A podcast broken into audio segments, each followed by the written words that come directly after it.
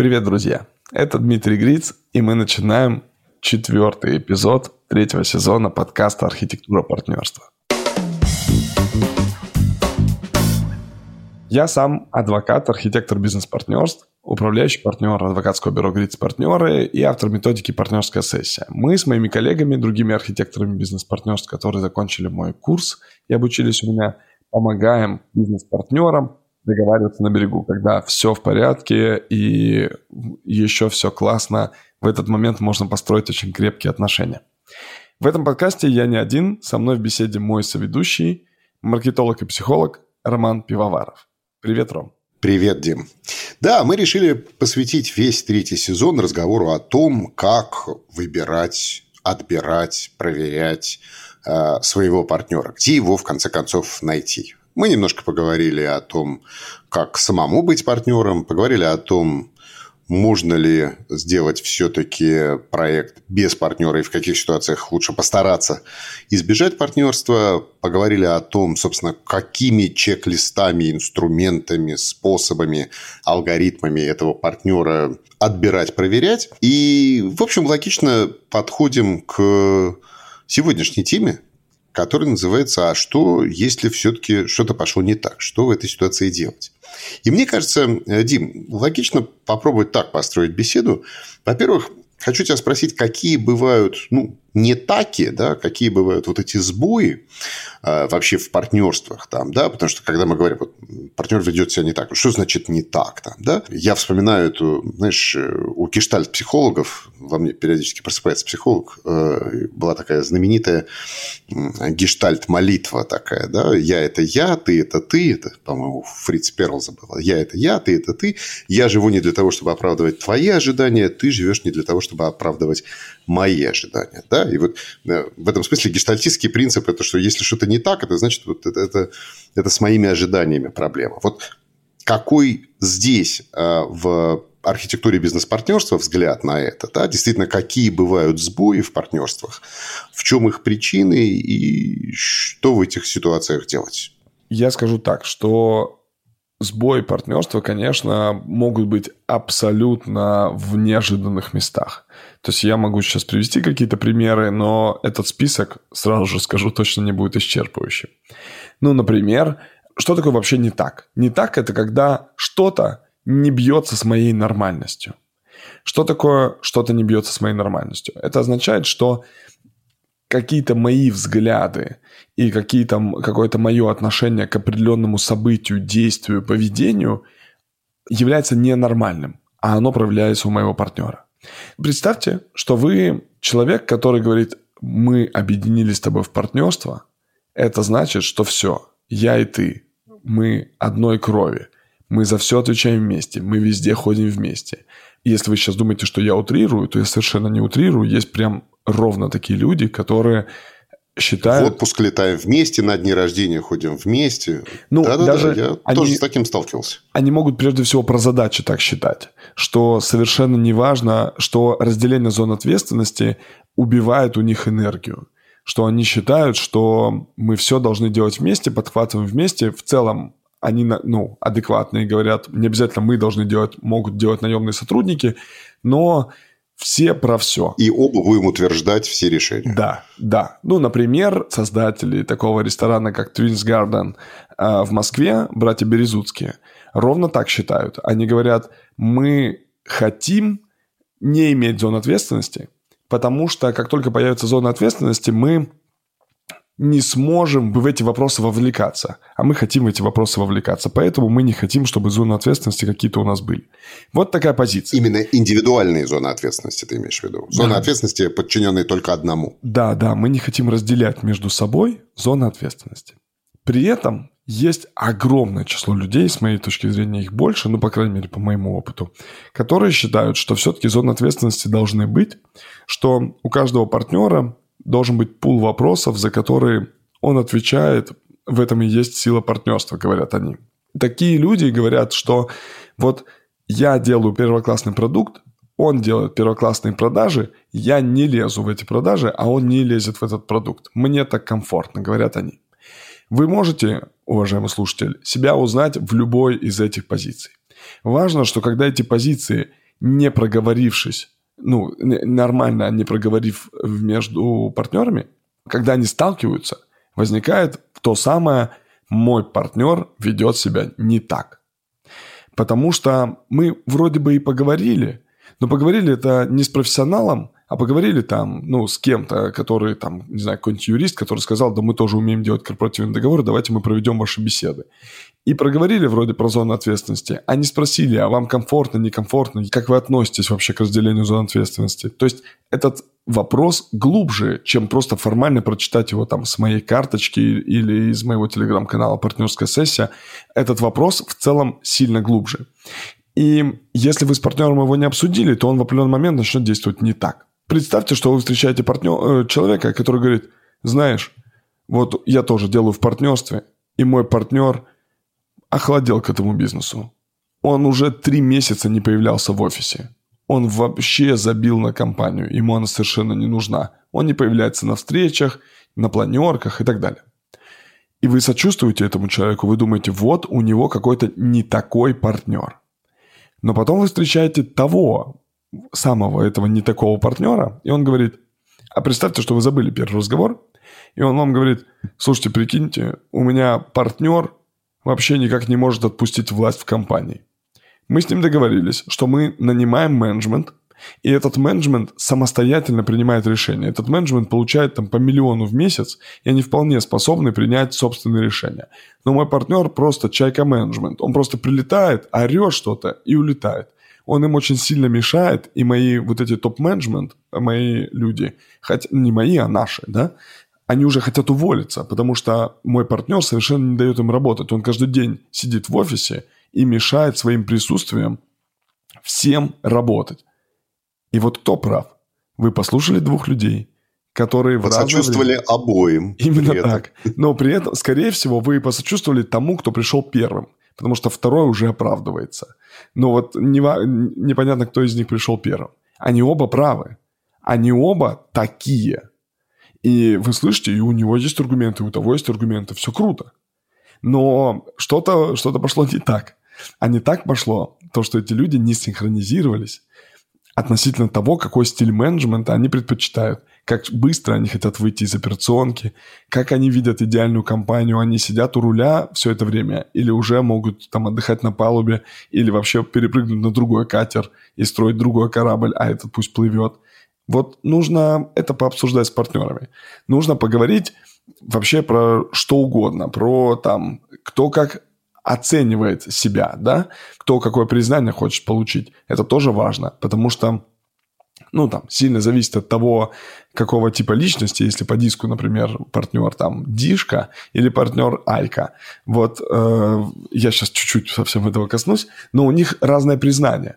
И это тоже про такое, когда один говорит, ты супер классный, а он говорит, да не я классный, у меня проект классный. Он говорит, да это ты классный. А это для них разные вещи. И вот это не так, он ведет себя не так. Это чаще всего наша инаковость. И чаще всего вот это не так будет нормальным и аргументированным, если вы послушаете его первым. Рома, как ты считаешь, если человек выражает какую-то позицию, которая отлична от твоей, но в целом она как бы человечна, то есть он выражает не, не то, что он там дерется или как-то негативно себя ведет, а просто она другая, то что делать? Ну вот ты знаешь, э, я сейчас как раз думал э, и вспомнил э, еще одну вещь, которую ты часто говоришь, что вообще там партнерская сессия и партнерские беседы, они работают тогда, когда э, в партнерстве еще нет конфликта. Да? Когда уже пошел конфликт, то есть не просто партнер что-то делает не так, а за этим что-то следует, то уже просто тихий, спокойный разговор на берегу не очень хорошо помогает. Нужна там какая-то медиация или уже, в общем, другие формы работы. И в этом смысле, отвечая на твой вопрос, я думаю, очень сильно зависит от того, как далеко зашло вот это вот не так. Если это просто не так, да, на уровне несовпадения взглядов, которые мы оба видим, подчеркиваем, готовы проговаривать, то значит еще э, проговоры возможны. Если за этим уже пошел конфликт, то есть это а, непроговоренность начинает наполняться чувствами и эмоциями. Да? Вот это вот несовпадение начинает наполняться эмоциями, чувствами, страстями. А, начинают уже там триггериться какие-то следующие слои а, самоощущения людей. Да? Когда начинает разгораться конфликт, то тут уже, наверное, в общем, не до бесед, а как... или не до бесед, во всяком случае, в формате партнерской сессии. Я согласен с тобой. Я думаю, что когда произошел конфликт, то, конечно же, там это не про партнерскую сессию. Но отвечая на свой же вопрос, а что делать, если партнер ведет себя не так, мне кажется, что здесь есть несколько шагов. Я вот хотел бы его предложить в рамках обсуждения с тобой. Первое. Попробовать описать не оценочно, а фактологически описать действия твоего партнера. Вот это не так оно в чем проявляется. Не без всякого он там зажал, украл, вот никаких оценочных глаголов, а просто фактами. Что он сделал? Он писал, не писал, не пишет. Дальше посмотреть на этот список и ну, подумать. В том самом нашем примере шаг. про три э, месяца фактом является вот он не появлялся в офисе, а не да, а, а вот слово забил на работу в данном случае это оценочно. Точку. Вот, да, не пишите «забил на работу», да. просто пишите «не появлялся там столько-то дней». Да, мы фактологически описываем деятельность. Дальше либо сами, если есть такая возможность, либо мы кого-то зовем, и там нет имени нигде, вот в этих глаголах. Э, ну, в смысле, не глаголах, а в этих действиях. И вы говорите, что может означать действие вот этого человека? я, я приведу пример пример немного из э, брачно-семейных отношений, но тем не менее, мне мой друг э, говорит, слушай, а нотариус сказал, они в разводе э, с супругой своей бывшей, и мой друг платит алименты супруге. И он говорит, мне нотариус сказал, что после 14 лет ребенка я могу деньги, вот эти алиментные, направлять э, на счет ребенку. Он говорит, это правда? Я говорю, ну, это надо уточнить у нотариуса. И он говорит, Слушай, а прикинь, моя, ну, супруга бывшая против этого. Ворует же. Ну, наверное, она на себя тратит деньги. Как думаешь? Вот его, ну, как бы, какой есть факт? Она против того, чтобы ребенку напрямую направляли деньги. При этом его интерпретация в том, что она забирает эти деньги. Может ли она быть верной? Конечно, может, мы не знаем этого. Но дальше вот он с помощью меня вот эту интерпропробовал интерпретирует. Он говорит, это так? Я говорю, ну смотри, может быть так, я вообще это не отрицаю, нисколько там никого не выгораживаю, это правда может быть так, что она рассчитывала на то, что она эти деньги как-то потратит на себя, прям злонамеренно. Второе, какая еще возможная причина может быть, что она ну, понимает, что если ребенку перечислять эти деньги, то он их потратит совершенно бездумно и точно не купит продукты домой и не купит какую-то какую еду, которая для ребенка в том числе предназначена. То есть она говорит, мне ничего не нужно, картошку на эти деньги для меня не надо покупать, но для ребенка надо, но ребенок ее не купит. Третья причина, что ребенок перестанет быть хоть сколько-нибудь зависим от мамы, а значит, мама совсем не сможет воздействовать на него, ходить в школу, не ходить в школу. То есть э, вот этого рычага мотивации не будет. А так как мама сейчас его воспитывает, ну, если, э, если отец платит алименты, значит, он отдельно живет, а значит, мама воспитывает большее время то мама понимает, что она потеряет контроль, если деньги возникнут у ребенка напрямую. А, Еще одна причина, что она боится, что ребенок пойдет там по наклонной, начнет, не знаю, употреблять какие-то вещи, когда у него будут большие деньги, то он перестанет учиться, и у него произойдет расфокус. То есть у него видоизменится его поведение. Короче, э, извините, что я немного затянул с этим примером. Масса возможных вот... вариантов, масса возможных вариантов, действительно. Да, и я говорю, что это могут быть разные. Как бы ты плохо или хорошо, ну, у них там немного конфликтные отношения, поэтому он плохо интерпретирует все ее слова и действия. Я говорю, ну, могут быть разные. И, наверное, ты можешь у нее спросить, могут ли какая-то часть денег падать напрямую ему, а какая-то часть, или, может быть, она может отчитываться открыто о потраченных деньгах. И она говорит, да именно так, я не буду тратить никуда на себя, я просто боюсь, что контроль за ребенком уйдет. И поэтому, говорит, давай все-таки ты мне будешь перечислять, но я дам всю открытую отчетность, куда я потратила деньги. Вот это решение. И третий шаг и важная штука, это уже будет первые два шага, это такой ваш собственный анализ, а третий шаг это совместный. С моей точки зрения, нужно начать этот разговор, что вы сделали не так с вашей точки зрения. Отвечать на вопрос, что делать, если партнер ведет себя не так, вести разговор, который вы начинаете с того, что вы делали не так. Не так или не совсем так, или не в рамках тех ожиданий, которые вы сформировали у партнера и о которых вы договорились. И я думаю, что этими 20% усилий решится 80% конфликтов, потому что я считаю, что честных людей все равно больше, справедливых, ну, людей, которые тянутся все-таки к открытости и справедливости тоже больше. Поэтому я понимаю, абсолютно понимаю, что есть случаи, когда, ну вот мы прямо договорились деньги разделить вот так, а второй украл их. Это кража. И ничего, кроме ну, привлечения его к ответственности и расторжения этого партнерства и выхода из этого партнерства, ничего больше сделать нельзя но во многих случаях это могут быть про ожидания.